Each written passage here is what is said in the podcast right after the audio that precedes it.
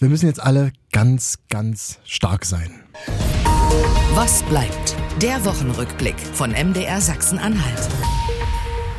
Ja, der dieses Mal kein Wochenrückblick sein wird, eher so ein Jahres- oder vielmehr ein Dreijahresrückblick. Ihr habt es im Titel schon gelesen, das hier ist die vorerst letzte Folge von Was bleibt. Herzlich willkommen, schön, dass ihr reinhört. Mein Name ist Jan Schmiek, ihr kennt mich vielleicht noch aus Was bleibt Folgen wie der Folge 20 oder der 41 oder auch der 62 und bevor ihr euch jetzt aufregt, jetzt geht mein Lieblingspodcast zu Ende und dann kommt hier dieser Aussichtsmoderator, wo ist Julian? Erstens, ich würde an eurer Stelle genauso reagieren. Und zweitens, er ist ja da. Hallo Julian, willkommen in deinem Podcast. Jan, mein Löwe, mein Bär, alles gut? ist das erste Mal, dass du zu Gast bist bei Was bleibt, oder? Ja, das stimmt. Es ist sehr unangenehm, weil ich keine Kontrolle habe und es ist mir unangenehm. Genauso soll es sein. Es ist heute eine kleine Überraschungsfolge, sowohl für euch als Hörerinnen und Hörer, aber auch für Julian. Aber so, man kann schon sagen, es ist dein Podcast, oder? Du hast dir das Ganze ausgedacht. Ja, da steckt ja immer ein Team hinter. Das muss man ja auch mal sagen. Aber die Idee kam irgendwann mal von mir und dann haben wir das mit vielen Leuten. Ich erinnere mich noch an Dummy-Folgen mit den Kolleginnen und Kollegen. Äh, haben wir das ausprobiert und weiterentwickelt. Und also das möchte ich gerne auch an das Team dahinter zurückgeben, die da immer auch Gewehr bei Fuß standen, wenn ich mal Hilfe brauchte. Wenn du sagst, ich habe Dummy-Folgen produziert, dass die auch mal anders klangen oder, oder die Idee dahinter vielleicht mal eine andere war? Wie, wie war die Entwicklung? Die Idee ist schon so gewesen, einen Wochenrückblick mit Themen der Woche nochmal detaillierter zu beschreiben, aber die Aufmachung und die Aufbereitung war eine andere. Ich hatte ursprünglich mal eigentlich eine Idee, das in einer Gesprächsrunde zu machen, sprich, dass alle Autorinnen und Autorinnen der Woche, äh, die ihr Thema mitgebracht haben, dann auch zu den anderen Themen was sagen könnten. Hat sich als relativ dämlich erwiesen, weil natürlich, warum sollte jemand, der oder die journalistisch arbeitet, ähm, zu einer Sache irgendwie was sagen, wo sie gar keine Ahnung zu hat. Das, ähm, das war immer meine Rolle hier in dem Podcast. Ähm, von daher ähm, haben wir das auch nochmal äh, geschärft und dann eben auf die Themen, mehr auf den Themenfokus gegangen. Okay. Auf jeden Fall ging es dann irgendwann los. Der Stichtag war der 3. Mai 2019 mit der ersten Folge von Was bleibt. Kannst du dich noch an die ersten Gäste erinnern? Ja, kann ich tatsächlich. Ähm, das war Marie-Christine Landes. Korrekt. Liebe Grüße an dieser Stelle. Mhm. Und äh, Michael Brandt müsste es gewesen sein. Richtig, sehr gut. Weißt du auch noch die Themen? Ich glaube, es ging um Frauen in der Kommunalpolitik von Marie im weitesten Sinne, oder? Und äh, von Micha müsste es gewesen sein. Sport, Olympiastützpunkt, irgendwie sowas wurde irgendwie Gelder gekürzt oder so. Wenn es Michael Brandt war, dann ist es irgendwas mit Sport. ja, das ist äh, Schwimmen. Sag immer Schwimmen. Genau, es ging um die äh, Förderung von Sportstars. So war die Überschrift zumindest in dem, äh, in dem Podcast. Und äh, wir können ja auch gerne mal in die erste Folge reinhören, denn es gibt ja am Ende eines jeden, äh, einer jeden Was bleibt Folge immer die namensgebende Frage sozusagen dieses Podcasts, nämlich was bleibt? Und ich fand Maries Antwort damals zum Thema Frauen in der Politik sehr ernüchternd und für mich klang es eher so nach 1959 statt 2019. Und was bleibt? Naja, wir müssten auf jeden Fall behalten, dass die Gleichberechtigung immer noch nicht so ganz in der Gesellschaft und der Politik angekommen ist und dass es dort noch einiges zu tun wird, ob zu tun gibt. Ob jetzt zukünftig in Sachsen-Anhalt ein Paritätgesetz eingeführt wird, ja, das müssen wir einfach abwarten, aber am Ende ist wichtig, glaube ich, dass sich alle behalten, dass Frauen zwar aktuell die gleichen Rechte und Chancen auf dem Papier haben, aber die Realität weit, weit von, davon entfernt ist. Könnte auch gestern sein. ja, das ist das Ding. Also wie gesagt, für mich klang es sehr gestrig irgendwie, worüber da gesprochen wird, leider. Äh, aber ich dachte mir, na gut, jetzt sind ja dreieinhalb Jahre vergangen seit der ersten Folge und da wird sich doch bestimmt also einiges getan haben, weil ich meine, es war genug Zeit. Ne? Also dreieinhalb Jahre ist schon relativ lange Zeit.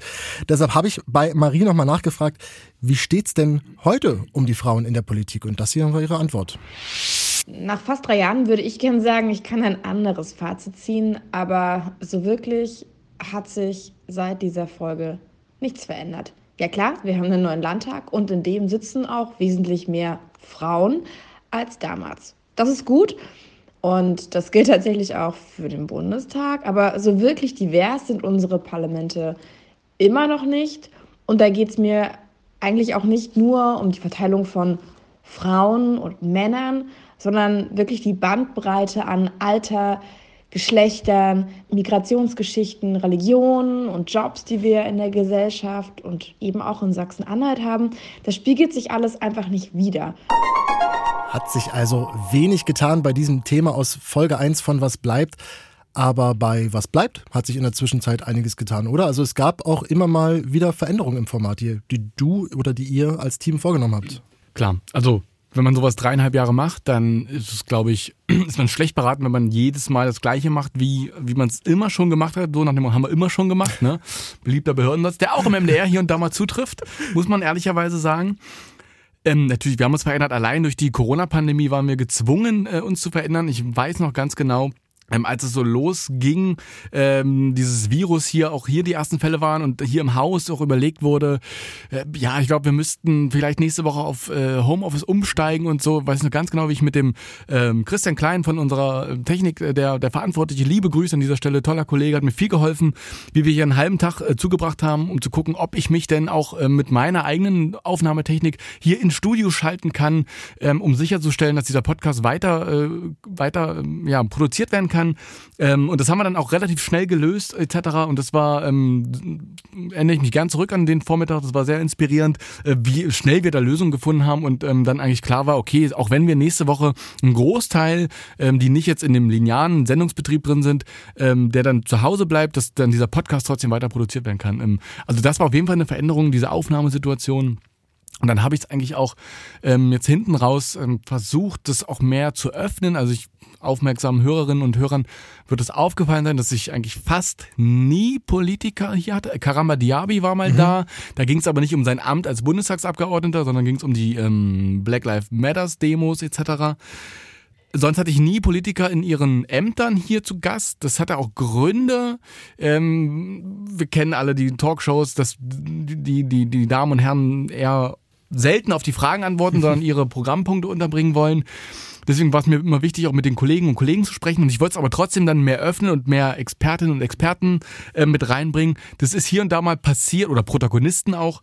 Ähm, das ist hier und da mal passiert, aber nicht so, wie ich es mir eigentlich gewünscht hätte, weil ich darf, also das ist auch mehr Aufwand und der, das konnte ich einfach nicht leisten dann an der Stelle. Du hast auch gesagt, äh, es gab am Anfang mal diese Idee, gemeinsam im Studio zu sitzen und, und alle an einem Tisch. Das kam auch mal vor. Ne? Ich erinnere mich an eine Folge mit äh, Christine Warnecke wow, und, ja, äh, und Lea, Lea, Jürgens, die äh, zusammensaßen. Es hat aber irgendwie nie so richtig funktioniert. Überhaupt nicht. Und das muss man sich doch auch eingestehen. Das war, wie ich es gesagt habe, ne? warum sollte denn äh, Reporter oder Reporterin X, die sich zu Thema X beschäftigt hat und dazu gut was sagen kann, zu Thema Y auch noch was sagen? Das, ähm, also die haben ja auch eine gewisse, eine gewisse Ehren, die wollen ja keinen Quatsch erzählen. Mhm. Ist auch völlig logisch. Ähm, und deswegen war das das eine sehr doofe Idee von mir.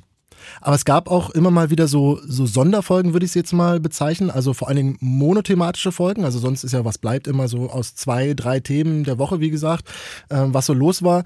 Es gab auch so Sonderfolgen. Ich erinnere mich an eine sehr gut, die, den Hackerangriff in Anhalt-Bitterfeld. Mhm. Ähm, Juli 2021 war das, äh, wo du Manuel Artuk vom äh, Chaos Computer Club dabei hattest. Fand ich extrem erhellend. War auch so einer von diesen Experten, von denen du gerade gesprochen hast, äh, der dann mal so seine Sicht der Dinge, die ja wirklich, der, der wahnsinnig tief im Thema natürlich steckt, ja. nochmal eine ganz andere Sicht hat als eine Reporterin äh, von uns, die, die sich in dieses Thema quasi einlesen kann. Auch wunderschön fand ich ähm, den Jahresrückblick äh, 2021 war das, als du mit einem Pfleger gesprochen mhm. hast aus dem Klinikum Bergmannstrost in Halle. Äh, Niklas war das 21 Jahre alt und hat beschrieben, wie war eigentlich dieses Corona-Jahr, was ja da für uns auch wahnsinnig prägend war. Ähm, wie, wie lief das für ihn und so? Oder ähm, auch diese, diese Stendal-Folge letztens mhm. erst. November 2022 äh, hast du äh, aus, aus, aus Stender live, nein, nicht live gesendet, es gab eine Live-Sendung, in der, in dessen Rahmen du in Stender warst und unter anderem mit Patrick Puhlmann gesprochen hast und so. Und ich habe mich gefragt, warum hast du eigentlich nicht für diese Folgen einen Preis bekommen? ja, weil du hast ja wirklich für was bleibt einen Preis bekommen. Ja, eine lobende Erwähnung beim Journalisten-Nachwuchspreis 2019. Allerdings für die Folge um den Stellenabbau beim Anlagenbauer Enercon in Magdeburg. Was hat dich mehr gewundert? Dass du noch als Nachwuchs giltst? Ja. Oder alles ausgerechnet diese Folge gewonnen hat? Äh, alles eigentlich. Also weil, also so eine Preisverleihung und das war halt dann, die war, ich glaube, für 2019 hast du ja, ne, mhm. war das, glaube ich. Und das wurde aber 2000, war das dieses Jahr oder war das letztes, also, nee, war dieses Jahr. Dieses ne? Jahr. 2022 wurde das Corona-bedingt, wurde das halt verschoben und so. Deswegen, also ich glaube, man durfte unter 35 musste man, glaube ich, sein. Das warst du dann noch? Bin ich auch immer noch? Immer noch? An der Stelle. Du bist immer unter 35? Ich bin unter 35. Okay. Ich äh, fahre gleich mit dem Skateboard nach Hause. Genau, und deswegen wurde es verschoben, deswegen war es irgendwie noch, noch, witzig oder ich weiß nicht, oder 33, ich weiß es gar nicht mehr genau. Aber jedenfalls galt ich damals noch unter zu den Jungen, mhm. ähm, muss ich lachen. Ähm, und man muss dann halt, in, also ich finde das immer schwierig für so Preisverleihungen, die wollen halt eine bestimmte Folge haben, so, mhm. ne? Ähm, ist ja auch nachvollziehbar, weil du kannst ja nicht erwarten, dass die sich irgendwie 20 Podcast-Folgen anhören. Das ist ja irgendwie albern. Und trotzdem ist es aber auch genauso albern, dass man für eine bestimmte Folge von einem Format, was ja eben was ja vor allen Dingen für diese Beständigkeit, diese Kontinuität, die Idee dahinter ist ja das, was es für mich immer besonders gemacht hat und nicht jetzt eine bestimmte Folge, aber trotzdem muss man eine bestimmte Folge einreichen ähm, und in den, in, den, in den Kriterien war irgendwas, ich weiß gar nicht mehr, irgendwas, wo ich dachte, die Folge mit dieser Enercon-Nummer, die passt da irgendwie gut rein, ähm, hat auch in den es gibt ja immer so auch ein, also Veröffentlichungszeiträume, das muss von 1. Januar bis 31.12. oder so veröffentlicht worden sein. Ja, das hat dann irgendwie gepasst und ja, also hätte ich auch nicht gedacht, dass ich dann irgendwie noch, äh, ja, fast, fast schon posthum diese lobende Erwähnung bekommen, hat mich auch sehr gefreut. Vor allen Dingen hat mich gefreut, die, die äh, wirklich wertschätzenden Worte der Kollegin Dörte Hein von der DPA, die dann irgendwie die, ja, die Laudatio gehalten hat und auch den Preis verliehen hat und wir haben uns danach noch ganz kurz ausgetauscht und das fand ich eigentlich viel schöner als den Preis, so dass man das irgendwie mal hört von anderen Leuten, die das hören. Die meinte, das ist für mich immer eine gute Orientierung, was die Kolleginnen und Kollegen machen. Ähm, das war für mich eigentlich das Schöne mit so Preisverleihungen ja, das ist nett, das habe ich mich auch wirklich gefreut drüber, aber äh, wenn irgendwie 100.000 Leute diesen Podcast hören würden und ich dafür keinen Preis bekommen hätte, ich würde sofort eintauschen. Welche Folge hättest du denn gesagt, hätte es eher verdient gehabt? Also welche Folge ist dir so hängen geblieben, dass wurde jetzt im Nachhinein rückblickend auf alle 158 Folgen, die bisher gelaufen sind, wo du gesagt hast, die hätte den Preis verdient? Ich glaube, die Folge ist schwierig. Ähm, würde, ja, drei. Wenn ich drei Folgen nennen darf, würde ich drei nehmen. Wir haben ähm, Zeit. Das ist das Schöne am Podcast. Ja. Das ist zum einen, ich weiß, ich weiß aber gar nicht, ob die in diesen Zeitraum damals gefallen wären, deswegen waren sie wahrscheinlich drin. Ähm, das ist die erste Folge, die, an die ich mich erinnere, wo es wirklich so eine besondere Situation war, war, das war, glaube ich, als Holger Stahlknecht noch Innenminister war. Er wollte Rainer Wendt als Staatssekretär, glaube ich, installieren, wenn ich das richtig zusammenkriege. Und das hat dann für Aufruhr gesorgt und es gab ein Misstrauensvotum gegen Holger Stahlknecht, damals noch, ich glaube, CDU-Vorsitzender von Sachsen-Anhalt. Und ähm, ja, so ein bisschen designiert in Hasels Fußstapfen als zukünftiger Ministerpräsident zu treten. Da hat er sich einen Bock im Prinzip sozusagen geleistet und dann gab es Misstrauensvotum, was er knapp überstanden hat. Er blieb weiter im Amt, in seinen Ämtern. Aber das, äh, die, die, die, dieses Misstrauensvotum war Freitagabend, ich glaube in einem Hotel in Barleben. Und ähm, das ist natürlich aus Produktionssicht, habe ich ziemlich, ähm, naja, mich nicht so gefreut. Das ist schlecht, ungünstig, sage ich mal. Und wir haben dann, äh, habe ich mit Jochen Müller, der Kollege aus der Politikredaktion, der das betreut hat, ähm, uns vereinbart, dass wir uns Samstagvormittag, das war auch, ist auch nie wieder passiert, Samstagvormittag äh, uns getroffen haben, um darüber zu sprechen. Ähm, bin ich heute auch sehr dankbar, dass er sich die Zeit dafür genommen hat. Und dann konnte man das eben Samstagmittag mit dem Podcast rausgehen und äh, ja, da die, die, die frischesten Einschätzungen unseres Politikredakteurs mit drin haben. Das fand ich sehr, ja, hat sich eingeprägt. Und danach bin ich noch zum Fußball gefahren, das weiß ich auch noch. also aus privaten, äh, aus privaten Gründen. Die zweite Folge war, die steht so ein bisschen, finde ich, sinnbildlich für diese ganze Corona-Zeit, weil da hat sich wirklich vieles geändert. Ne? Man konnte sich nicht mehr so irgendwie schnuckelig hier im, im Studio, wo wir gerade sitzen, treffen, ähm, sondern wir haben uns geschaltet, überall, wo auch nur irgendwo ein Telefon war, versucht, äh, uns hinzuschalten. Und da gab es ähm, relativ zu Beginn der Corona-Pandemie die Situation, dass in Jessen äh, der Ort abgeriegelt wurde, weil da die, die, die, das Corona-Infektionsgeschehen irgendwie ähm, so ausufernd war. Quarantäne in Jessen war, glaube ich, die Überschrift. Äh, und das ist natürlich erstmal was, wo man denkt, okay, wow. Und äh, wir hatten durch einen ähm, Kollegen, der heute bei uns ist, aber noch gar nicht damals bei uns war, Lukas Riemer, liebe Grüße, einen Kontakt nach Jessen, weil der, glaub, der kommt von da.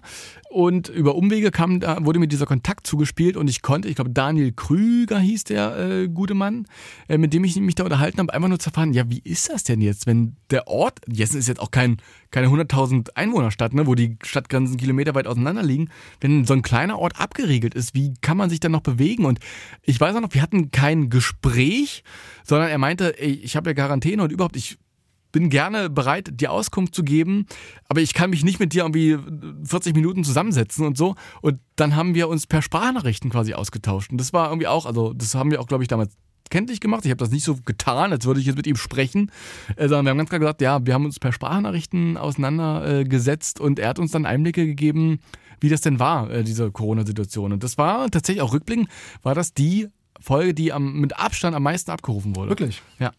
Äh, also nicht nur deswegen bleibt die mir die Erinnerung, weil das einfach auch eine besondere Produktionsbedingung waren und diese, der Anfang der Corona-Zeit, ich glaube, das weiß jeder noch so, wie das so ablief. Ähm, und die dritte Folge ist noch gar nicht so lange her.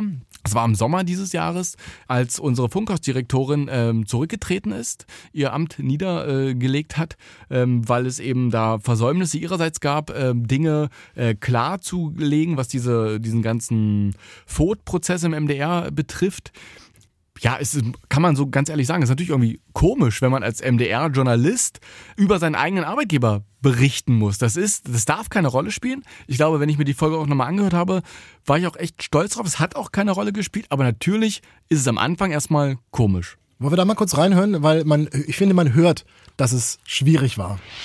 Diese ganzen Erklärungen lassen uns ziemlich ratlos zurück, weil äh, erstens, ähm, wenn sie selber sich nicht zu Schulden hat kommen lassen, gibt es keinen Grund für ihren Rücktritt denn die Zeit der Sippenhaft liegt da schon ein paar Jahre zurück. Und an der Stelle ein kurzer Einschub von mir, denn das Versäumnis, das sich auch Ines Hogelogan selber vorwirft, ist es eben, diese Verbindung nicht transparent gemacht zu haben und diesen Sachverhalt eben so nicht äh, den Gremien und äh, der Intendanz angezeigt zu haben. Ähm, das Zweite ist, was uns überrascht hat, dass, dass man nicht wusste, dass und Frau Hoge verheiratet sind. Also das, äh, ich meine, auch wenn sie Müller oder Meier geheißen hätten, äh, man hätte das gewusst, äh, gerade in den Etagen. Also insofern stellen sich für uns viele, viele Fragen. Ne? Ja, die Fragen, die stellen sich sicherlich. Ähm, es ist auch so, dass man jetzt als Arbeitgeber natürlich auch nicht die, ähm, ja, die, die privaten Leben durchforschen kann. Das ist ja nun mal auch ähm, so, aber ähm, natürlich wirkt das irgendwie an der Stelle. Also die Frage ist, habe ich mir auch gestellt, genau. Aber da war ja alles drin. Also da war von, von Pieptönen bis, äh, bis nachträglichen ja. Einschieben von dir bis zu irgendwelchen Korrekturen ich finde wirklich, man merkt, dass da, äh, dass das, ähm, dass man da mit sehr feinem Fingerspitzengefühl rangehen musste. So war es auch für dich, oder? Genau, das, das war natürlich wichtig. Also es ist immer wichtig, dass man irgendwie faktisch sauber ist, aber da natürlich auch nochmal, ähm, klar, auch äh, der eigene Anspruch ist da nochmal ganz besonders, weil man sich jetzt auch irgendwie nicht angreifbar machen will. Aber ich hatte nie das Gefühl, dass das so passiert, muss ich sagen. Und hatte auch tolle Unterstützung durch die CVDs, die das dann, ne, so funktioniert das ja. Man produziert sowas als Produzent, als Autor äh, und dann gibt man das dem CVD oder der CVD und der oder die nimmt das dann ab. Und da haben wir so nochmal zusammengesetzt und haben da irgendwie das nochmal überlegt, dass man durch so einen Einschub zum Beispiel ähm, die Dinge nochmal besser erklärt, etc. Und genau, da sind wir sehr sorgsam umgegangen. Das ist auch dieses Team, von dem du am Anfang gesprochen hast. Du gesagt hast, dieses, dieser Podcast ist immer im Team entstanden. Da zählen diese Menschen unter anderem dazu? Genau, es gibt so Leute, mit denen man sich besonders gerne austauscht, wo man sagt, äh, also kann, kann man ja offen sagen, ne? Luca Deutschländer zum Beispiel, ich weiß noch genau, jeden Donnerstag kriegt Luca von mir eine Nachricht, Luca, was könnte ich denn diese Woche im Podcast machen? Das war immer so meine Ankündigung für so ein gemeinsames Brainstorming, weil ich das ja nicht, also manchmal übersieht man ja selber auch Dinge und ich schätze Luca da einfach sehr äh, für seine, äh, für sein Urteilsvermögen und er hat mich da auch mal neue Ideen und neue äh, Denkrichtungen gegeben und äh, das ist immer gut, als immer nur im eigenen Saft zu schwimmen, wenn man sich da mit Leuten auch austauschen kann und klar. Und es blieb ja nicht nur bei diesem äh, Fall von Ines Hoge Lorenz, dass du über über den MDR und mit dem MDR gesprochen hast. Ich erinnere mich noch an den Einjahresrückblick 2020, wo du mit Elke Lüdecke damals äh, quasi aufs Jahr zurückgeguckt hast. Das war ja harmlos. das war aber auch ihr Ende quasi als Direktorin genau. hier im, im, Funkhaus, ne? Genau. genau. Das und dann aber, also höher geht's ja wirklich nicht im MDR. Du hast auch mit der Intendantin Carola Wille gesprochen. Äh, damals ging es im Dezember 2020 um die Erhöhung der Rundfunkgebühr, die gestoppt wurde. Auch, auch mit ihr hast du gesprochen. Und das ist dann schon nochmal eine andere Hausnummer, ne? Wenn man so, also schlottern da einem ein bisschen die Knie, wenn man so auch bei der Chefin vorstellig wird? Nicht nur im Haus, sondern auch im ganz großen Haus? Nee, mu muss ich sagen, das, das kann ich von mir weisen. Das war nicht so. Also klar, es ist irgendwie was Besonderes, wenn man da im Intendanz, also wir haben bei ihr im Büro auch aufgenommen bei Frau Wille. Ähm, das war jetzt wirklich für mich eine, eine, eine Protagonistin, wie es sonst auch, wie es auch sein, also da würde ich nicht kokettieren, das ist wirklich so. Das war für was, was mich tatsächlich, wo ich mehr Gedanken gemacht habe, ist, es ist so ein bisschen auch so ein, also ich bin ja auch so ein Podcast-Nerd und habe dann auch so mein eigenes Equipment. Da habe ich mir vorher überhaupt keine Gedanken gemacht, habe meinen Kram eingepackt, bin hingefahren zu ihr ins Büro und dann fiel mir auf, naja, das ist ja aber eine Frau, die auch regelmäßig auch vor der Kamera steht und irgendwie die danach wieder die anderen Runden hat ähm, und da auch den MDR präsentiert und so. Ich weiß, wusste auch nicht, wie eitel sie war. Wir kennen uns ja persönlich nicht. Und ich bin dann mit dem Headset angekommen. Und ich wusste nicht, wie gut das ist, wenn man so als ähm, Frau mit einer, mit einer schicken Frisur ein Headset aufsetzen muss. Aber es war gar kein Problem. Aber du hast ja immer diesen Bügel auf dem Kopf, ne? Genau. Der, der die Haare kaputt macht, so wie in meinem Fall jetzt gerade. Ja, ja, ja. Bei mir ist es nicht mehr, nicht mehr viel kaputt zu machen. Deswegen ist mir das egal, aber hatte ich gar nicht auf dem Schirm. Aber sie war da sehr äh, unkompliziert und äh, das war ähm, ja völlig, völlig problemlos. Was hat denn für dich eine, eine gute Was bleibt Folge ausgemacht? Also was, was waren für dich die Stärken dieses Formats? Ich glaube, das ähm, Schönste fand ich immer, also wenn die Kolleginnen und Kollegen ähm, die ja mit ihrer, das war ja oft so das Prinzip, ne? Die Leute haben irgendwie ein Thema recherchiert, ähm, haben das natürlich auch irgendwie bei Sachsen-Anhalt heute, in unserem Radioprogramm MDR Sachsen-Anhalt oder auch online ähm, auf mdr.de ähm, publiziert schon. Ähm, und daraufhin fand ich irgendwelche Sachen besonders spannend. Also nicht immer war das so, aber meistens war das so. Und dann dachte ich mir, Mensch, da kann man auch nochmal drüber reden. Da ist irgendwie Gesprächswert drin, als ähm, das, was da bislang gesendet wurde. Und am schönsten fand ich immer, wenn dann unser Gespräch hier im Podcast auch darüber hinausging, was schon veröffentlicht wurde. Ne? Also im Hörfunk haben wir nicht den Platz. Ne? Das ist irgendwie völlig klar. Das ist irgendwie ein lineares Radioprogramm. Da gibt es dann Sendeplätze, die sind wenn es gut läuft, mal drei Minuten lang. Aber das reicht natürlich nicht, um ein komplexes Thema irgendwie zu, zu bearbeiten oder zu erzählen. Im Fernsehen ist es ähnlich, ne? Und auch im Online-Artikel kannst du nicht irgendwie eine Bleiwüste von äh, dürfen wir auch gar nicht, wollen wir auch gar nicht, äh, von irgendwie, weiß ich nicht, wie viele tausend Zeichen machen. Und wenn dann im Gespräch die auch so ein bisschen die Geschichte hinter der Recherche klar wurde, es auch darüber hinaus noch Informationen ging, äh, gab. Das fand ich dann immer besonders gelungen. Und ich fand es wirklich erst letzte Woche, ähm, als Roland hier war, Roland Jäger, äh, wo wir über diesen ähm, diese JVA-Geiselnahme des Halle-Attentäters gesprochen haben. So wie Roland mir das geschildert hat, so habe ich es vorher noch nirgendwo gelesen. Ähm, und dann fand ich es immer, dann bin ich immer mit einem guten Gefühl herausgegangen. Dann wollen wir mal kurz einen Reality-Check machen, weil manchmal geht ja Eigen- und Fremdwahrnehmung so ein bisschen auseinander. Ne? Und deswegen habe ich jetzt mal noch wen anders gefragt, was denn die Stärke von Was bleibt war. Und ich habe niemand Geringeres gefragt als dein Chef, Dr. Winfried Bettiken. Oha. Das ist nämlich der Hörfunkchef von MDR Sachsen-Anhalt und äh, das hat er zum Thema Was bleibt gesagt. Wenn ich mal insgesamt MDR Sachsen-Anhalt im Laufe einer Woche betrachte, so haben wir unglaublich viele Nachrichten, die wir transportieren. Wir haben viele Themen, die wir transportieren, über die wir Orientierung geben, Einordnung geben. Und dann kommt eine entscheidende Frage. Was bleibt eigentlich von dieser Woche an Themen? Was leitet uns auch vielleicht für unser weiteres Denken? Und jetzt kommt der Podcast ins Spiel. Das ist eine sehr gute, ein sehr gutes Sieb für all das, was bleibt von der Woche an Themen. Durch dieses Sieb nochmal hindurch gepresst. Was können wir nachhalten von dieser Woche? Und der Vorteil, im Podcast kann man sich das anhören, wann man will und nicht, wann es gerade ausgestrahlt wird. Also wir haben damit etwas grundgelegt, von dem wir auch hoffen, dass wir das im neuen Jahr an vielen anderen Stellen auch einlösen, nachzuhalten, auszuwerten, was bleibt. Schön zu hören, oder? Absolut. Das sind so Sachen, die man sonst immer im Mitarbeitendengespräch hört. Ja. Aber ich weiß ja auch, du hast den Podcast nie für die oberen 10.000 gemacht. Und, und, und unter die würde ich deinen Chef jetzt einfach mal subsumieren, ja? Du bist ein Mann des Volkes, hast immer das Ohr nah an den Hörerinnen, äh, für die du das ja alles gemacht hast. Und deshalb ist ja viel interessanter und viel wichtiger, was sie von dem Podcast halten. Und auch dazu habe ich ein paar Rückmeldungen bekommen. Übrigens, das ist alles echt, was jetzt kommt. Hallo Julien, hier ist Tabea aus Halle.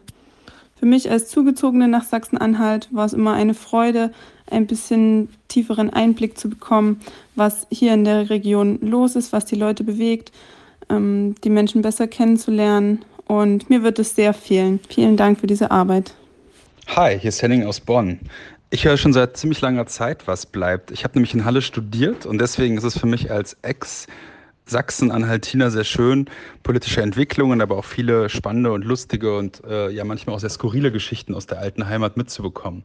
Und es ist total nett, dass es solche Podcasts wie euren gibt, weil die wirklich so überregionale Verbindungen quer durch Deutschland schaffen. Also hoffentlich macht ihr das noch lange und viele Grüße an alle. Jedes Wochenende warte ich gespannt auf eine neue Folge von Was bleibt. Besonders traurig war ich, als ich gehört habe, dass MDR Sachsen-Anhalt was bleibt erstmal pausiert. Gerade Julian Bremer finde ich eigentlich ziemlich cool, weil er konsequent gendert. Also hoffentlich bald auf ein Wiederhören. Ich würde mich freuen. Da erkennt man die Fans, die kennen auch deine Catchphrase. wow, das hat mich gerade ähm, hat mich gerade erwischt war das dein erstes Feedback von Hörerinnen und Hörern oder hast du schon öfter mal was bekommen? Es gibt ja die Möglichkeit, äh, was bleibt at mdr.de, auch falls ihr jetzt zuhört und Julian gerne noch mal was mit auf den Weg geben wollt, jetzt so am Ende des, äh, des Weges sozusagen, könnt ihr ja gerne schreiben. Kam da öfter mal was rein? Es kamen da Dinge rein, aber man muss auch sagen, das war jetzt eben nicht dass jede Woche hunderte Mails reinflatterten. Ne? Ähm, und wenn das halt so gewesen wäre, dann würden wir diesen Podcast auch noch weitermachen, vermute ich mal. Ich habe mal irgendwie in einem, in einem anderen Podcast, ähm, von dem, dem ich das alles irgendwie gelernt habe, äh, den, den Podcast-Guru Deutschlands in meinen Augen Tim Pritloff, ähm, gelernt, dass von einer Community gibt es so fünf bis zehn Prozent, die sich aktiv einbringen. Mit Kommentaren, mit Rückmeldungen, mit, mit Likes, mit irgendwie, keine Ahnung, Spendenaktionen und weiß nicht was, ja. Ja, und dann, wenn halt die Community irgendwie 100.000 groß ist, dann halt sind 5 bis 10 Prozent so viele Leute. Und wenn sie halt aber nur wenige tausend groß ist, sind es dementsprechend so viele Leute. Und ähm, ja, es gab diese Rückmeldung und jede einzelne habe ich gelesen. Und jede einzelne, ich glaube, habe auch so ziemlich alle beantwortet. Aber es war jetzt eben nicht die Masse. Und deswegen ähm, freut mich, dass ähm, das war meist schriftlich, per E-Mail dann auch. Und das zu hören, ähm, das war gerade nochmal schön. Und den einen, also man kann es ja offen sagen, die E-Mails, sie lagen mir vor. Investigativ hast du recherchiert. ja, so ungefähr. Habe ich mein Bildschirm nicht gesperrt. Und äh, der Henning zum Beispiel aus Bonn, das war, glaube ich, auch eine besondere Zuschrift, ne? Ja, das stimmt, äh, da, weil ne, aus Bonn, da also könnte man schon ähm, neugierig werden.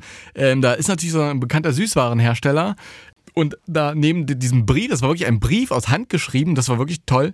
Und dann war so, so ein großes Paket dabei und dann, okay, was ist das jetzt? Ist es, entweder ist es was Geiles oder ist es eine Bombe. und es war was Geiles. Es waren einfach, ähm, äh, ja, es waren Gummitiere und, und Süßwaren und es war ähm, so, ja, so habe ich mir das vorgestellt.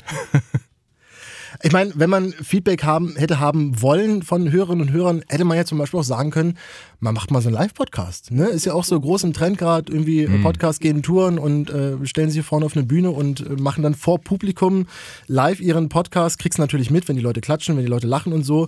Hast du jemals darüber nachgedacht? Also live nicht. Wir haben über, darüber nachgedacht, mal unterwegs zu sein, irgendwie in den Hochschulen oder so zur Bundestagswahl oder Landtagswahl. In den Hochschulen, das hat aber alles, also diesen Aufwand konnte ich dann einfach nicht stemmen. Live-Podcast finde ich schwierig. Wenn man sich mal anguckt, wer das macht, sind es eigentlich immer Promis, ja. so, die einfach an sich dann ziehen die Leute, die wollen irgendwie, keine Ahnung, Jan Böhmermann sehen, die wollen Tommy Schmidt sehen, wollen Felix Lobrecht sehen. So heißen die, genau.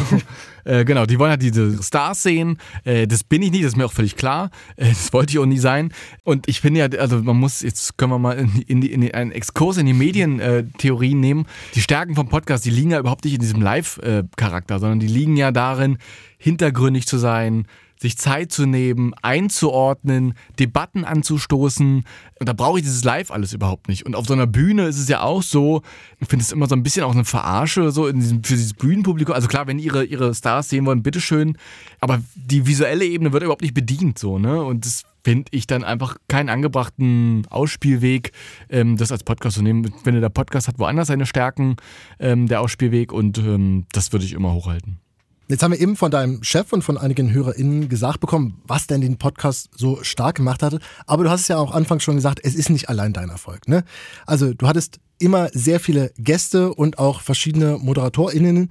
Es waren viele, wirklich sehr viele, so viele, dass ich den Überblick verloren habe. Ja. Aber wenn ich eins bei was bleibt gelernt habe, dann, dass wir hier bei MDR Sachsen-Anhalt ein ganz hervorragendes Datenteam haben, die noch hervorragendere Excel-Tabellen ausfüllen können, um eben nicht den Überblick zu verlieren, sondern um uns jetzt feinstes Zahlenmaterial rund um den Podcast Was bleibt präsentieren zu können. Und eine Folge Was bleibt wäre keine Folge Was bleibt ohne Manuel Mohr. Grüß euch. Willkommen, Manu aus dem Datenteam von MDR Sachsen-Anhalt. Julian wusste von nichts, deshalb äh, äh freut er sich, glaube ich, gerade. Oh mein. Manu, muss ich dir eigentlich noch vorstellen, du warst wirklich sehr oft hier zu Gast, oder? Ich glaube schon. Also ich fühle mich hier äh, relativ wohl. Also ich sag mal so, die Hardcore-Fans, die müssten mich mittlerweile auch kennen. also für mich ist ja die wichtigste Frage, warst du oder Uli Wittstock am meisten? Aber ich glaube, das wird gleich aufgelöst. Vielleicht lösen wir das gleich auf. Eine Frage würde mich ja vorab interessieren, Manu. Also normalerweise, wenn du immer so Dinge erstellst und so bei dir im Datenteam, dann gibt es immer so maschinenlesbare Daten. Ne? Also man kann das irgendwie auslesen, so maschinell und dann werden daraus Tabellen, die ihr dann im Team visualisiert. Mhm. Wie hat das hier bei diesem Podcast funktioniert? Hast du den RSS-Feed gehackt oder wie hast du das gemacht? Äh, ja, ich habe erstmal ganz lange überlegt und es war echt äh, nicht einfach. Also hat Jürgen keine gute Vorarbeit geleistet. Ähm, ja, dann habe ich das einfach dicht machen lassen. Ich habe jetzt hier so einen Zettel. Ich, ich, lese jetzt hier nur Zahlen ab. Ich, mehr mache ich hier nicht. Genauso war es tatsächlich. Es das war, war wie immer bei unseren Corona-Podcast-Folgen auch eigentlich. Da ne? habe ich dir das vorgeschrieben, meine, und dann hast du es abgelesen. Ja, das, das möchte ich vehement bestreiten. Du hast einfach aus der Hüfte irgendwelche Fragen geschossen und dann, dann saß ich da stundenlang und muss das recherchieren. Es war, also wirklich, es war eine, es war eine Heidenarbeit. Kann, kann, kann ich ja mal sagen. Es ist eine wunderschöne Exeter-Tabelle geworden, die ich äh, Julian auch, glaube ich, auf Leinwand ziehen werde und die kannst du dir aufhängen. Die rahme ich mir ein. Ich habe sie jetzt tatsächlich gerade hier nicht vor mir, aber ich hoffe, Manu hat sie vor sich. Manu, was steht denn da so drin? Ja, ich kann ja mal ein paar, paar Eckdaten droppen. Also ähm, wir sind hier gerade mitten in der 159. Folge. Es gab insgesamt, sage und schreibe, neun verschiedene Moderatorinnen und Moderatoren. Also Julian, wer hatte auch immer Urlaub oder keinen Bock.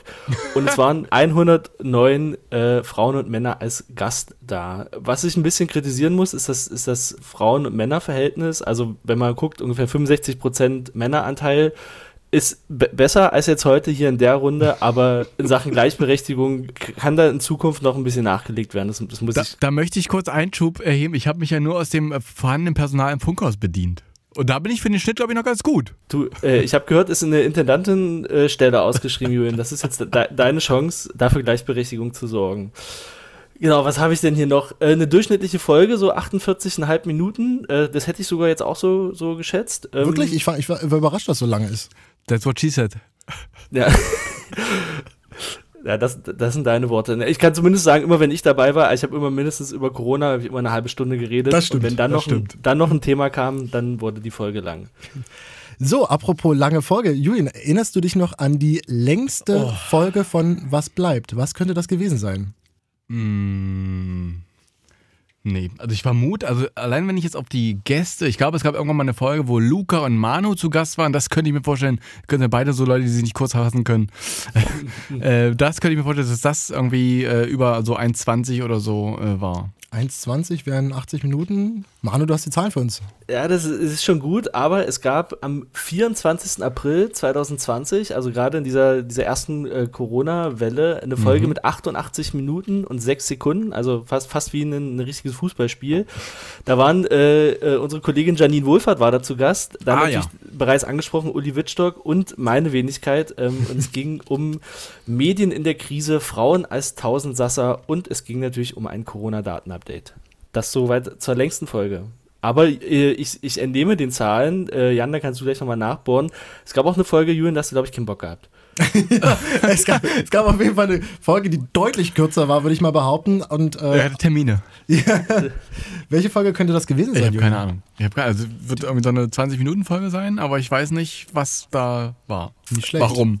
Ja, 19 Minuten 24 Sekunden am 12. August 2022. Na, Ja, Sommer, Sommer, Leute, war, war Sommer. Ja, ja. Sommerloch. Da, ja, da ging es um die Irish Traveler in Oh ja. Wolmersleben. Das war aber eine tolle Folge. Warum? Also, weil Annette da von einem Thema berichtet hat, was irgendwie völlig absurd war, dass da so irische Traveler auf dem, in Wolmersleben am See äh, campen und da für, für Unruhe sorgen und die Anwohner irgendwie mega genervt sind. Und das hat, war bei uns im Programm eigentlich kaum so gespielt und im Podcast haben, hat Annette Schneider-Solis, liebe Grüße, in voller Ausführlichkeit erzählt und es war also total spannendes Thema, fand ich. So, jetzt hat Julian aber schon eigentlich die Frage aller Fragen am, Ja. Eing am Eingang gestellt. Welcher Gast war dann am häufigsten hier bei Was bleibt? Julian, hast du einen Tipp? Also, ich kann mich nicht entscheiden. Ich glaube, Manu hat diese Corona-Geschichte mit den regelmäßigen Daten sehr nach vorne gespült. Uli Wittstock war einfach immer, ist einfach äh, Konstante, äh, hat immer abgeliefert. Und dann Thomas Vorreier hinten raus, nochmal auf der Überholspur. Ich glaube, er war zu spät, um noch in die, äh, die beiden vom Thron zu verdrängen. Aber ich glaube, so in der Reihenfolge Luca auch oft, aber dann nicht mehr. Nee, ich glaube, Manu, Uli, Thomas. Also es ist erschreckend, wie gut du deinen eigenen Podcast kennst. Also man, man, man sollte nicht... Findest du es erschreckend? Ich finde es eigentlich ganz gut, ehrlich gesagt. Ja, man, ich, ich traue dir gar nicht so viel zu, Julian. Äh, Also Cha- Chapeau, an dieser Stelle. Ähm, wir, wir, der Vollständigkeit halber, also die Frau, die am häufigsten zu Gast war, äh, unsere Marie. Kollegin Marie, selbstverständlich zehnmal. Aber wir haben nur die Gäste gezählt. Ne? Nicht, es geht nicht darum, dass. Also, Marie hat ja auch relativ oft den Podcast moderiert. Genau. Es geht ja wirklich nur um, den, um Okay. die Fälle, dass man als Gast eingeladen war. Exakt, genau. Und dann schauen wir zu den Herren. Ähm, da teilen sich nämlich die geschätzten Kollegen Thomas Vorreier und Luca Deutschländer den dritten Platz, jeweils 16 Auftritte. Und dann tatsächlich war es ein, ein wildes Kopf-an-Kopf-Rennen äh, zwischen Uli und mir und tatsächlich beide 24 Mal. What? Äh, ja. also eigentlich auf dem Papier ein Unentschieden, nur ich habe in der Jetzt Folge hier bisher, heute, ne? Ja, ich habe Uli noch nicht gehört und mich schon, ähm, deswegen äh, kröne ich mich äh, selbst zum Gast aller Gäste. Herzlichen Glückwunsch, Manu. Ja, an toll, der Stelle, also toll gemacht. an der Stelle von uns. Auch danke für die Zahlen. Äh, Das war Manuel Mohr mit dem äh, Blick auf die Statistiken. Das war sehr schön. Dankeschön. Ja, dann euch viel Spaß noch. Ne? Scheint gut unterhalten zu sein. Ja, man muss tatsächlich sagen, Corona hat ihm irgendwie so den Sieg gebracht. Ne? Das war so und das sein. Ding ist, ich kann mich noch genau erinnern, wir hatten vor Corona und so, hat Manu auch mal gesagt, so kann ich, wie, hier, was bleibt, kann ich nicht mal im Podcast und so. Ich, Manu, Zahlen im Podcast, wie langweilig soll es bitte werden, wenn mir diese visuelle Ebene, die ja für diese Grafiken total wichtig sind, wenn mir die fehlt in einem Podcast, was, was soll das? Und dann aber, äh, Corona hat dann uns allen irgendwie gezeigt, ja, genau so kann es dann auch gehen. Wenn man das veranschaulichend irgendwie erklären kann, auch ohne Grafiken, ähm, kann das super funktionieren. Und ich finde, das hat mit Manu echt gut auch funktioniert. Manu hat es ja gerade gesagt, also ich habe tatsächlich in, in alle Folgen nochmal reingehört und diese, diese Excel-Tabelle auf, aufgeschrieben. Das ist. Hui. Und es war ja tatsächlich so, dass Manu am Anfang, ich glaube in der ersten Folge war er zusammen mit Katja Luniak und genau, da ging es um, ich weiß noch, worum es ging, es ging um Winterskigebiete im Harz. Korrekt. Und das ist ja wirklich, also Katja war ja nicht ohne Grund noch als Sparringspartnerin daneben, weil sie quasi so diesen inhaltlichen, redaktionellen Part so die Geschichten drumherum erzählen konnte und Manu hat halt die Zahlen so dazu geliefert. Das war genau das, was du beschrieben hast. Was kann man aus Datenjournalismus her so, so im Podcast erzählen?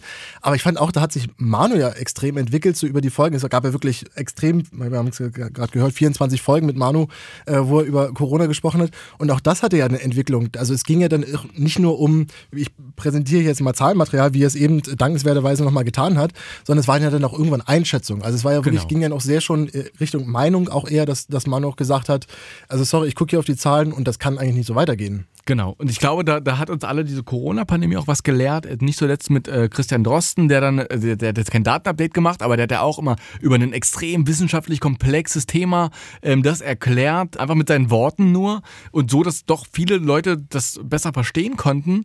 Und das hat Manu auf einer anderen Ebene geschafft, eben mit Zahlen, aber dann eben auch immer konfrontiert mit dem aktuellen politischen Geschehen. Also wenn jetzt eben Rainer Haseloff, äh, der Ministerpräsident, am Anfang der Corona-Pandemie gesagt hat, Sachsen-Anhalt ist ein besonders gefährdetes Land, wir müssen uns besonders schützen. Dann konnte ich Emanuel fragen, sag mal, stimmt diese Aussage denn überhaupt? Er sagte, ja, es gibt Daten, die das nahelegen. Und das fand ich eben dann eben der, den gelungenen Schnack an der ganzen Sache. Genau, also Corona war so der, der Schwerpunkt sozusagen von Manu, der ihn immer wieder hier in diesem Podcast getrieben hat. Aber so hatte irgendwie jede und jeder so eine, so eine Rolle irgendwann, äh, für die du die Leute hier eingeladen hast in dem Podcast, oder? Ja, also nicht immer. Also, äh, also klar, es gibt eben die Reporter und Reporterinnen, die einfach jetzt in dieser Woche mal ein bestimmtes Thema recherchieren äh, und die sich die Zeit dafür nehmen können, ähm, die nur dafür abgestellt sind. Das ist natürlich so prädestiniert, um bei Was bleibt nochmal äh, vorzukommen. Hm, natürlich gibt es dann die Kollegen aus der Politikredaktion, auf denen ich immer ein besonderes Auge hatte, weil Politik hier immer ein ähm, großes Thema war. Deswegen nicht nur sind Thomas und Luca. Luca ja damals noch als Politikredakteur ähm, und Thomas dann, die dann das hier hochgehalten haben, immer ganz besonders anders. Ne? Und dann gibt es aber auch immer noch so diese, deswegen ist Uli auch so weit vorne, diese, ja, ich sag mal, gesellschaftlichen Themen, so die irgendwie Zahn der Zeit, Zeitgeist, irgendwie was, was draußen besprochen.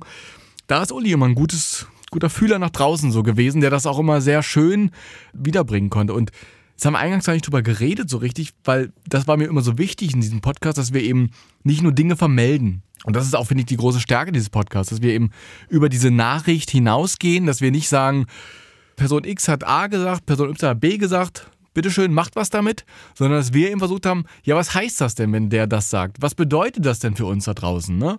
Als Beispiel ist zum Beispiel, wenn ich jetzt sage, hier äh, ist eine große Straßenbaustelle. Kann ich sagen, wird gebaut, kostet 50 Millionen, ist Anfang 24 fertig. Kann ich so vermelden, ist jetzt journalistisch sauber. Aber wenn ich sage, das ist eine Investition, die nötig ist, um unsere Infrastruktur am Laufen zu halten, weil das hier alles sonst auseinanderfällt. Oder ich sage, das ist äh, eine Investition, die ein bestimmter Sonnenkönig, der hier als Stadt- oder Landesoberhaupt ist, äh, sich als Prestigeprojekt irgendwie auf die Fahnen geschrieben hat. Dann hat das ja einen ganz anderen äh, Wert und eine ganz, also können die Leute das ganz anders einschätzen. Äh, und natürlich gibt es da auch Wertungen, ne? weil wenn ich sage, das ist nötig um die Infrastruktur, wer sagt das denn? Also ich sage das, ne, der, die, der Reporter. Also natürlich ist das schon eine Wertung, aber eine begründete Wertung, die auf Argumenten beruht. Und das fand ich, ähm, hat das immer so stark gemacht und das war mir immer so wichtig ähm, mitzugeben. Und die Leute müssen da gar nicht diese Meinung auch teilen und übernehmen, sondern die können sagen, ja, finde ich gut oder finde ich großen Käse. Aber dann kann man sich daran ja ähm, messen und daran selber seine Meinung abklopfen ähm, und eben nicht einfach nur, ja, A hat X gesagt, B hat Y gesagt, das lässt mich auch immer ratlos äh, so zurück, wenn ich solche Berichterstattung sehe. Was ich sehr beachtlich finde, ist, wenn so Dinge ihr Ende nehmen, wie gut dann auch Medienhäuser und Redaktionen schon darauf eingestellt sind. Also bestes Beispiel letztens bei der Queen, ne, als sie gestorben ist, liefen sofort die Beiträge mit allem möglichen Archivmaterial, ja, auf allen Monitoren. Und solche Nachrufe werden ja teilweise schon Jahre vorher produziert, ne? Also für den Fall der Fälle. Weil man meistens schon ahnt, okay, da geht irgendjemand oder irgendwas geht so auf sein Ende zu. Und du hast schon Ende Mai 2019 den produziert. Ich will nicht sagen, dass ich das war, aber ja, ich habe in den Archiven etwas gefunden, dass es auch zum Podcast Was bleibt einen Nachruf gibt. Ich war ein bisschen überrascht, aber wir hören da gerne mal rein. MDR Sachsen-Anhalt. Es ist fünf vor zwölf. Die Nachrichten. Mit Michael Rosebrook, schönen guten Tag. Der Wochenrückblick-Podcast Was bleibt ist tot. Wie MDR Sachsen-Anhalt MDR Sachsen-Anhalt mitteilte, wird der preisgekrönte Podcast nach 159 Folgen und über dreieinhalb Jahren Laufzeit eingestellt. Audiostratege und Kreispokalsiegertrainer Julian Bremer kommentierte das Ableben seines Formats mit Joa, passiert. Der Podcast hinterlässt zahlreiche Anhörende sowie einen arbeitslosen Moderator. Das Angebot ebnete den Weg für mehrere Trittbrett-Podcasts, darunter Was jetzt? Gemischtes Was oder Hotel Atze. Bekannt wurde, was bleibt vor allem nicht. ja, äh. Kann, kann jetzt so, so gesendet werden, würde ich sagen. Es gab mal. Gibt es eine Sperrfrist? ja, die endet, glaube ich, mit Veröffentlichung dieser Folge hier. Ja. Es gab mal einen Podcast von, von Jule Lobo, der hieß Nachruf auf mich. Da konnten Prominente ihre eigenen Nachruf korrigieren. Und ich will sagen, du hast jetzt die Chance auch. Was stimmte denn an diesem Nachruf nicht? Bist du denn wirklich arbeitslos zum Beispiel? Nee, das kann ich äh, von mir weisen. Äh, das ist ja auch ein, einer der Gründe, warum das hier ein Ende findet. Also es ist eine Mischung aus verschiedenen Ursachen dafür. Äh, einer dafür ist eben, dass ähm, hier im, im, im, beim MDR, bei MDR Sachsen-Anhalt, hier im Funkhaus, äh, so viele andere Aufgaben warten, dass ich dem hier, äh, was ich hier wirklich über dreieinhalb Jahre mit, mit Liebe gemacht habe, einfach nicht mehr gerecht werden kann. Da muss man sich ehrlich machen und einfach sagen, dann ist das jetzt so. Ne? Ich, ich will das hier nicht irgendwie noch das, das, das, das äh, kopflose Pferd bis zum Ende reiten, ähm, sondern muss man auch einfach sagen, das war's jetzt und gepaart damit eben, macht auch kein Geheimnis draus, das habe ich auch schon mal gesagt, ähm, dass diese Abrufzahlen eben nicht das sind, was wir uns äh, mal erhofft haben, was wir auch mal erreicht hatten. Ne? Ist ja nicht so, dass es irgendwie Fantasiezahlen sind, sondern es war ja mal möglich. Und dann muss man sich einfach fragen, ähm, ist diese Arbeitszeit, die da investiert wird, ähm, wird die dem noch gerecht? Kann ich mit meinem anderen Fokus dem auch noch gerecht werden? Ich habe auch einen eigenen Anspruch an diese ganze Geschichte. Und da muss man einfach sagen, das ist jetzt einfach auch gut so, dass das ähm, beendet wird. So traurig das ist, das ist äh, ja, wahrscheinlich werde ich dann auch, wenn das ausgestrahlt wird, nochmal irgendwie äh, mit einem mit einem äh, guten mit einem guten Getränk äh, in meinem Kamin sitzen. Im, Im, Kamin vielleicht nicht, aber am Kamin sitzen und der, der Sache nochmal eine Träne hinterher äh, weinen. Aber das ist schon alles richtig so. Und ähm, genau, arbeitslos äh, werde ich äh, nicht. Das ist, kann ich glücklicherweise aus einer privilegierten Situation sagen kann Hagen Eichler also den, den Stift wieder fallen lassen. Der Kollege von der MZ, der nicht nur den Medienbereich in Sachsen-Anhalt, sondern den MDR im Speziellen auch immer im Visier hat. Ich glaube, er hat ja schon angesetzt zur Überschrift, ist Bremer das erste Bauernopfer des neuen Direktoren? Aber du kannst ihm widersprechen, Tim Herden, unser neuer Direktor hier im MDR Landesfunkhaus, hat nichts damit zu tun? Nein, das hat er nicht. Ähm, das war auch schon eine Entscheidung, die vor seinem Amtsantritt äh, gefällt wurde, zumindest die Überlegungen, die intern abgesprochen äh, wurden. Äh, auch wenn wir dann, glaube ich, erst im Dezember habe ich das erst verkündet, wo er schon irgendwie offiziell im Amt war. Aber die Überlegungen dafür waren schon weit vorher getroffen und die Entscheidung auch schon intern gefällt. Dann war es auch so, ähm, dass wir viele Ausfälle hatten zuletzt auch, weil das, ne, also warum soll es hier anders sein als da draußen? Ne? Wir haben diese Krankenwelle, wir haben die RS-Viren, Corona, Grippe. Ich habe ein kleines Kind zu Hause und jeder und jede, die ein kleines Kind zu Hause hat, die wissen genau, was das für ein Winter ist. Deswegen ist man dann einfach oft auch nicht arbeitsfähig gewesen und ähm, deswegen musste dann auch mal, wenn man irgendwie Donnerstagabend erfährt, dass das Kind aber immer Fieber hat, das mitkriegt, dann kriegt man so schnell auch keinen Ersatz rein und deswegen mussten dann auch Folgen ausfallen, sodass dann diese Verkündung ähm, des Endes von Was bleibt erst in Dezember gefallen ist. Und ich weiß, dass Hagen Eichler ganz andere äh, Sorgen und Probleme hat und Themen hat. Äh, liebe Grüße an der Stelle, ein hochgeschätzter Kollege. Der auch schon mal hier zu Gast war. Der auch schon mal hier zu Gast war und das wirklich toll gemacht hat. Ähm, genau, der äh, hat da, glaube ich, andere Dinge, mit denen er sich beschäftigen kann. Und der Impuls, den Podcast dann auch irgendwann zu beenden, der ging auch von dir aus, ne? Genau, das kann man so sagen. Ähm, also das war allen verständlich einleuchtend. Das war eine der kürzeren Sitzungen hier bei uns. Jetzt hat Herr Bedecken vorhin schon mal angekündigt, äh, dass es im neuen Jahr ja eventuell weitergehen könnte, dass man Lehren aus diesem Podcast ziehen wird. Klang so ein bisschen wie so ein Trainer beim Fußballspiel nach, nach dem verlorenen Spiel. Was kommt da jetzt noch? Worauf können sich die Leute, die Hörerinnen und Hörer von Was bleibt, vielleicht auch noch freuen? Kannst du schon ein bisschen was verraten? Ja, also was diesen Podcast betrifft, ähm, da gab es ja zuletzt Gespräche, da sind wir auf einem guten Weg. Ich möchte jetzt gar nicht zu unserem Politiker, also verfalle ich selber unser Politiker sprechen, ne? Ja. Ähm, also, es wird so sein, dass dieser Podcast sehr wahrscheinlich ähm, wieder äh, auferstehen wird wie Phönix aus der Asche im besten Fall, aber völlig anders, als wir das bisher kannten. Es wird weniger ein Wochenrückblick werden, sondern sehr viel mehr sich um bestimmte Themen nochmal handeln und da nochmal neue Ansätze herauszupicken. Ich möchte, äh, weil es auch noch unklar ist und weil äh, möchte auch nicht zu sehr vorgreifen, aber das sieht ganz gut aus, dass wir das wieder irgendwie auf die Beine kriegen. Ähm, von daher äh, nochmal die dringende Empfehlung, wenn ihr hier ein Abo bei diesem Podcast habt, lasst das da. Ich glaube, das könnte sich wirklich lohnen. Ähm, bin da guter Dinge und ähm, habe vollstes Vertrauen in die Kolleginnen und die Kollegen, die das zukünftig hier an vorderster Front betreuen werden. Ich werde sicherlich im Hintergrund dabei sein, aber eben nicht mehr an vorderster Front. Das ist zeitlich einfach nicht mehr möglich. Und dann gibt es auch andere Podcasts, da sind vor allen Dingen gerade zwei in einer sehr konkreten Umsetzungs- und Recherchephase. Aber da kann und möchte ich tatsächlich gar nicht so viel reden, äh, weil das teilweise auch die Recherchen gefährden könnte. Also was ich sagen kann ist, ich habe noch nie äh, Leute, Kolleginnen und Kollegen so viel Recherchematerial zusammentragen sehen. Zieh da wirklich den Hut vor und unsere Aufgabe wird es dann im neuen Jahr sein, das alles zu bündeln, das zusammenzukriegen für eine neue, für neue Podcasts.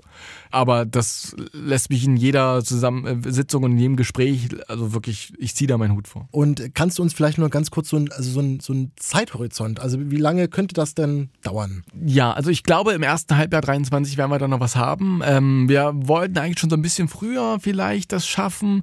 Ist äh, gerade noch schwierig zu sagen, weil, ich habe es gerade schon gesagt, ne, diese Krankheitswelle, die ähm, ist nicht nur bei uns, also bei den Autorinnen und Autoren da, sondern auch bei den Gesprächspartnerinnen. Deswegen müssen wieder Termine verschoben werden. Deswegen zieht sich das alles ein bisschen weiter raus, ähm, aber ich bin optimistisch, dass wir da im, zumindest im ersten Halbjahr 23 noch Dinge präsentieren können. Das ist ja noch ein bisschen Zeit hin, würde ich mal sagen.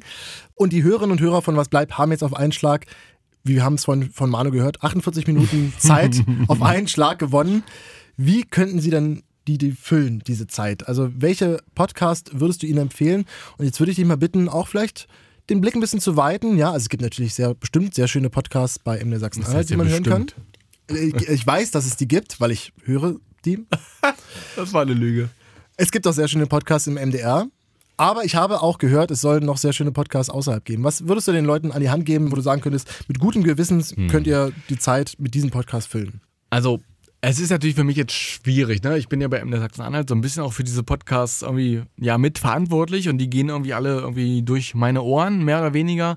Habe da wirklich höchsten Respekt vor jedem und vor jeder, die da für uns Dinge produziert aber was ich wirklich sagen muss, wo ich sagen würde, das ist was, wo ich in all der Zeit ähm, auch ganz besonders stolz drauf bin, ist unser Podcast und der ist vermutlich jetzt aufgrund der aktuellen Geschehnisse gerade wieder sehr aktuell geworden und sehr äh, immer noch äh, gut gealtert, ist das Leben danach, das Attentat von Halle, äh, von Marie Landes äh, und von Roland Jäger, die da einfach wirklich ein Jahr lang mehr oder weniger recherchiert haben zu diesem ähm, Attentat, zu den Folgen, was es mit der Gesellschaft macht, was es mit den Betroffenen gemacht, auch den Prozess begleitet haben. Das ist einfach gut gealtert. Auch heute noch kann man da reinhören, um Dinge zu verstehen, die auch jetzt wieder passieren. Also wir nehmen am 20. auf. Letzte Woche hatte der, ähm, der Attentäter eine Geiselnahme in der JVA Burg. Damit versucht, seine Freiheit zu erzwingen. Und der Podcast ist immer noch wichtig und gut. Ähm, das ist so die Empfehlung so von MDR Sachsen-Anhalt. MDR-Podcast ist es wirklich, ist mein, ich will nicht sagen Guilty Pleasure, würde zu weit führen, aber ich höre wirklich gern Spur der Täter, der sich um so Kriminal- und Mordfälle äh, dreht. Mathis Kiesig macht das da einfach toll. Ähm, hatten, wir haben auch irgendwie regelmäßig Austausch gehabt.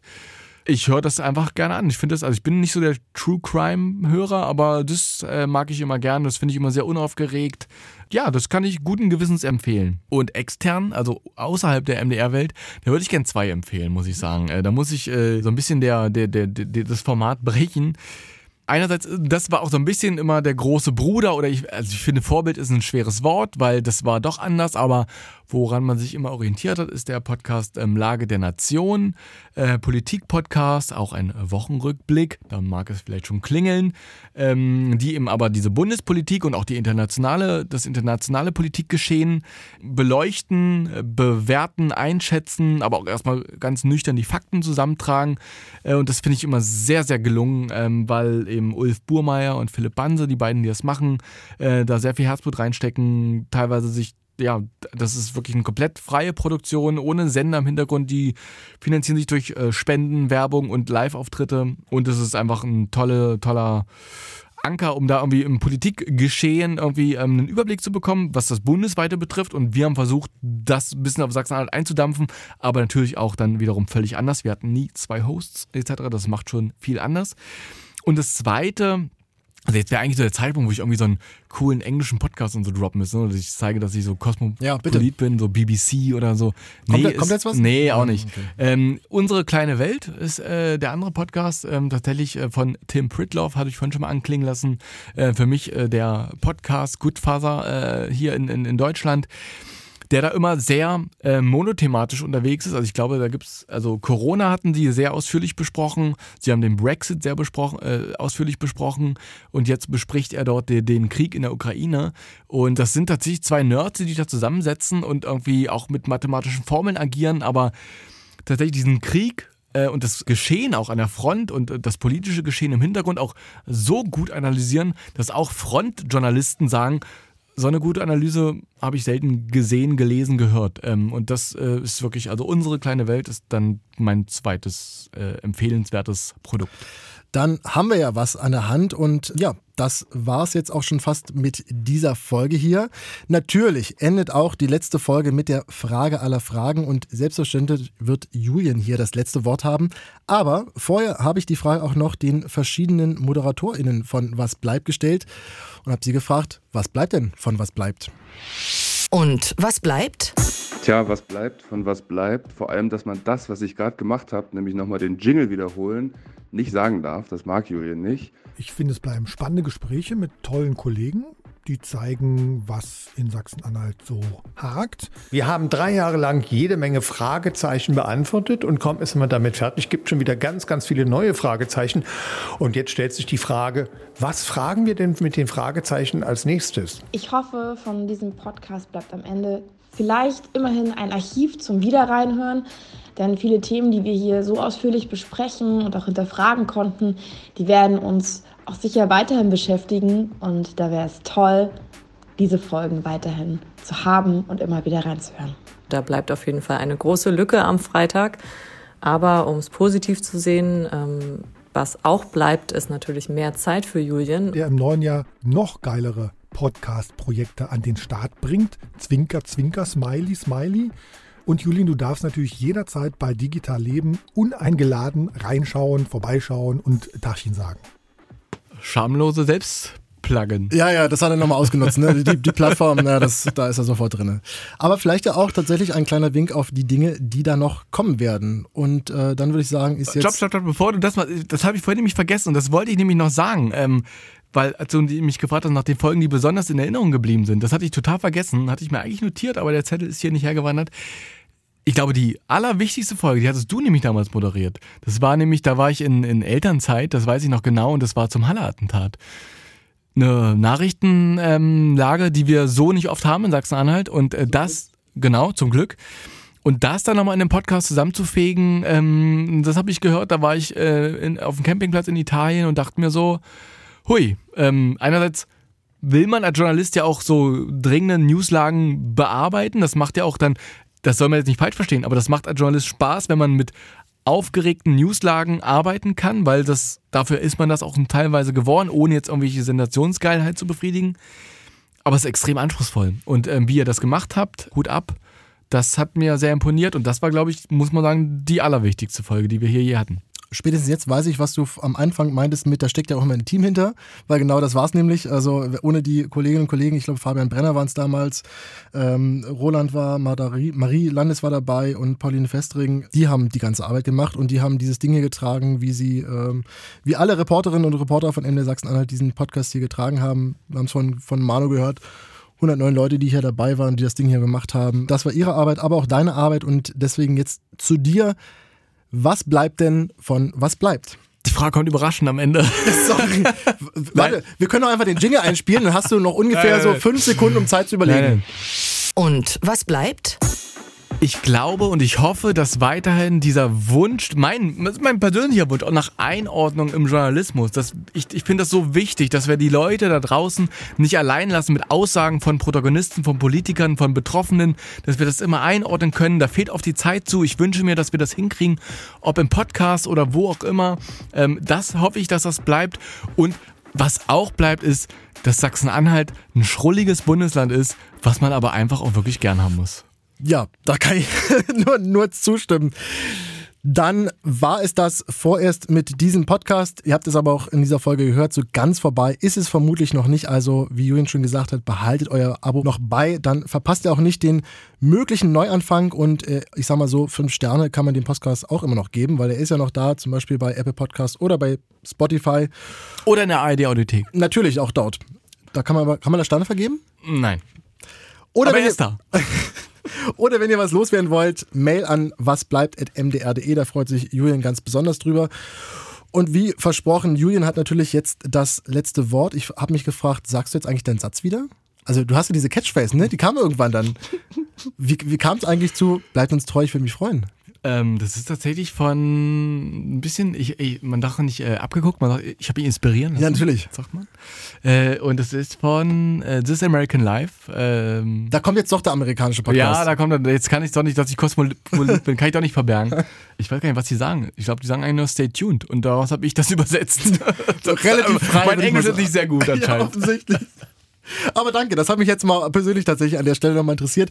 Ich sag schon mal Tschüss von meiner Seite. Ich gehe schon mal raus. Ich lasse euch hier, mir- ich lasse euch noch hier ein bisschen alleine, du und die, die Hörerinnen und Hörer.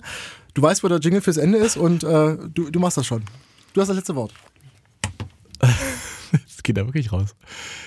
Mein Name ist Julian Bremer. Wir hören uns leider nicht wieder in der kommenden Woche. Bleibt uns treu. Ich würde mich freuen. Was bleibt? Der MDR Sachsen-Anhalt Wochenrückblick.